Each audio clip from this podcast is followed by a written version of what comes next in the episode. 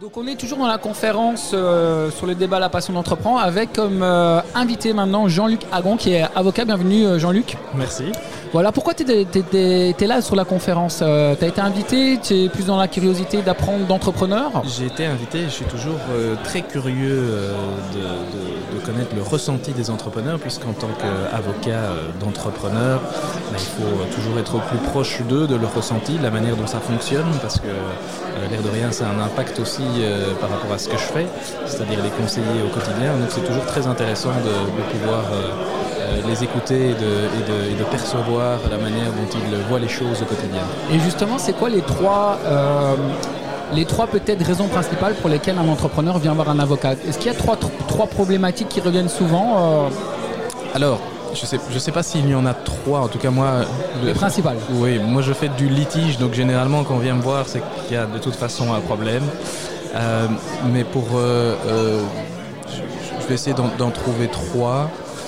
il y a certainement, parce qu'on a parlé tout à l'heure d'entreprises familiales dans le cadre de, des présentations que nous avons eues, c'est clair que l'un des problèmes qui intervient très souvent, c'est un défaut d'anticipation.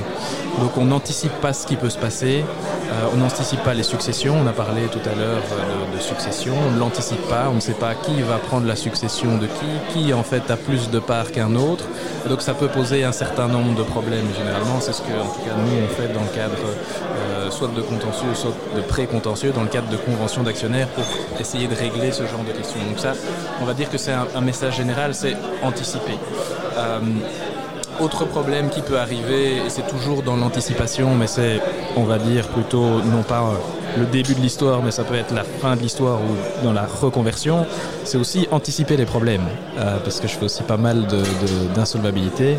anticiper les problèmes, ça veut dire euh, euh, non seulement respecter, il y a tout un cadre légal et on n'est pas là pour refaire le cadre légal, mais c'est de se dire à un moment donné, est-ce qu'il faut s'arrêter ou est-ce qu'il faut se restructurer, penser à une autre manière de fonctionner? Et ça, ben, on vient voir un avocat généralement très tard. C'est une des choses pour lesquelles on vient me voir, mais on vient me voir très tard. Euh, et troisième chose, je ne sais pas si j'ai vraiment une troisième chose, parce qu'on tourne toujours autour du, même thème. C'est pour moi euh, l'idée d'anticipation qui est rarement là. Et donc généralement, on vient toujours à un stade un peu plus loin et on vient, on vient me voir. Donc j'ai pas spécialement trois idées, mais c'est vraiment. Moi j'en ai peut-être une troisième où je vois qu'il y a beaucoup de conflits, c'est euh, entre associés. Oui, parfois il y a des boîtes qui euh, terminent justement en procès parce que les associés euh, sont en dispute. justement, toi qui as dû vivre ça, qu'est-ce que tu pourrais donner comme, conseil pour éviter ce genre de problème et comment bien s'associer pour éviter de terminer chez un avocat avec des problèmes Oui, tout à fait. Ben, en fait, je, vais revenir sur, sur mon mot. c'est l'anticipation parce que je crois que, euh, et, on l'a vu, hein, euh, aujourd'hui il y a, un certain nombre d'associations, donc avec des associés qui, euh, qui matchent bien, donc qui s'entendent bien. Généralement, ça fonctionne relativement bien, mais un, c'est pas toujours le cas. Il y a des fois des associations juste de personnes qu'on a rencontrées ou des start-upers qui sont mis en contact dans leur incubateur, donc c'est pas forcément des affinités. Euh, et, même parmi ces personnes qui ont des affinités à la base, ben, à un moment donné, c'est comme un ami, ben, à un moment donné, ça peut mal hmm. se passer.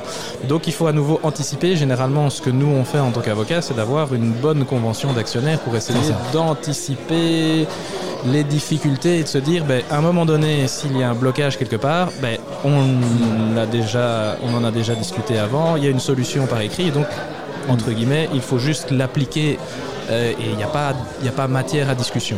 Donc c'est pas aussi simple que ça évidemment en pratique. On enfin, Mais en tout cas, le, mot important, c'est que quand vous travaillez avec quelqu'un, s'il vous plaît, euh, la confiance c'est bien, mais il faut toujours un contrat pour avoir un cadre derrière, plus de contrats précis, au mieux c'est. Exactement. Et du coup, pour les entrepreneurs qui cherchent un, avocat, où toi on pourrait te trouver? C'est quoi ton cabinet où on pourrait te trouver? Moi je travaille chez CMS de Backer, c'est à la chaussée de la Hulpe euh, à Watermal-Boisfort et euh, vous pouvez me trouver facilement sur, euh, sur internet en tapant mon nom. Donc Agon, c'est H-A-G-O-N. Et, voilà, vous trouverez mes coordonnées assez facilement. Voilà, ben, un grand merci. Et donc le mot d'ordre, anticipation. Merci beaucoup. Merci beaucoup. Bonne soirée.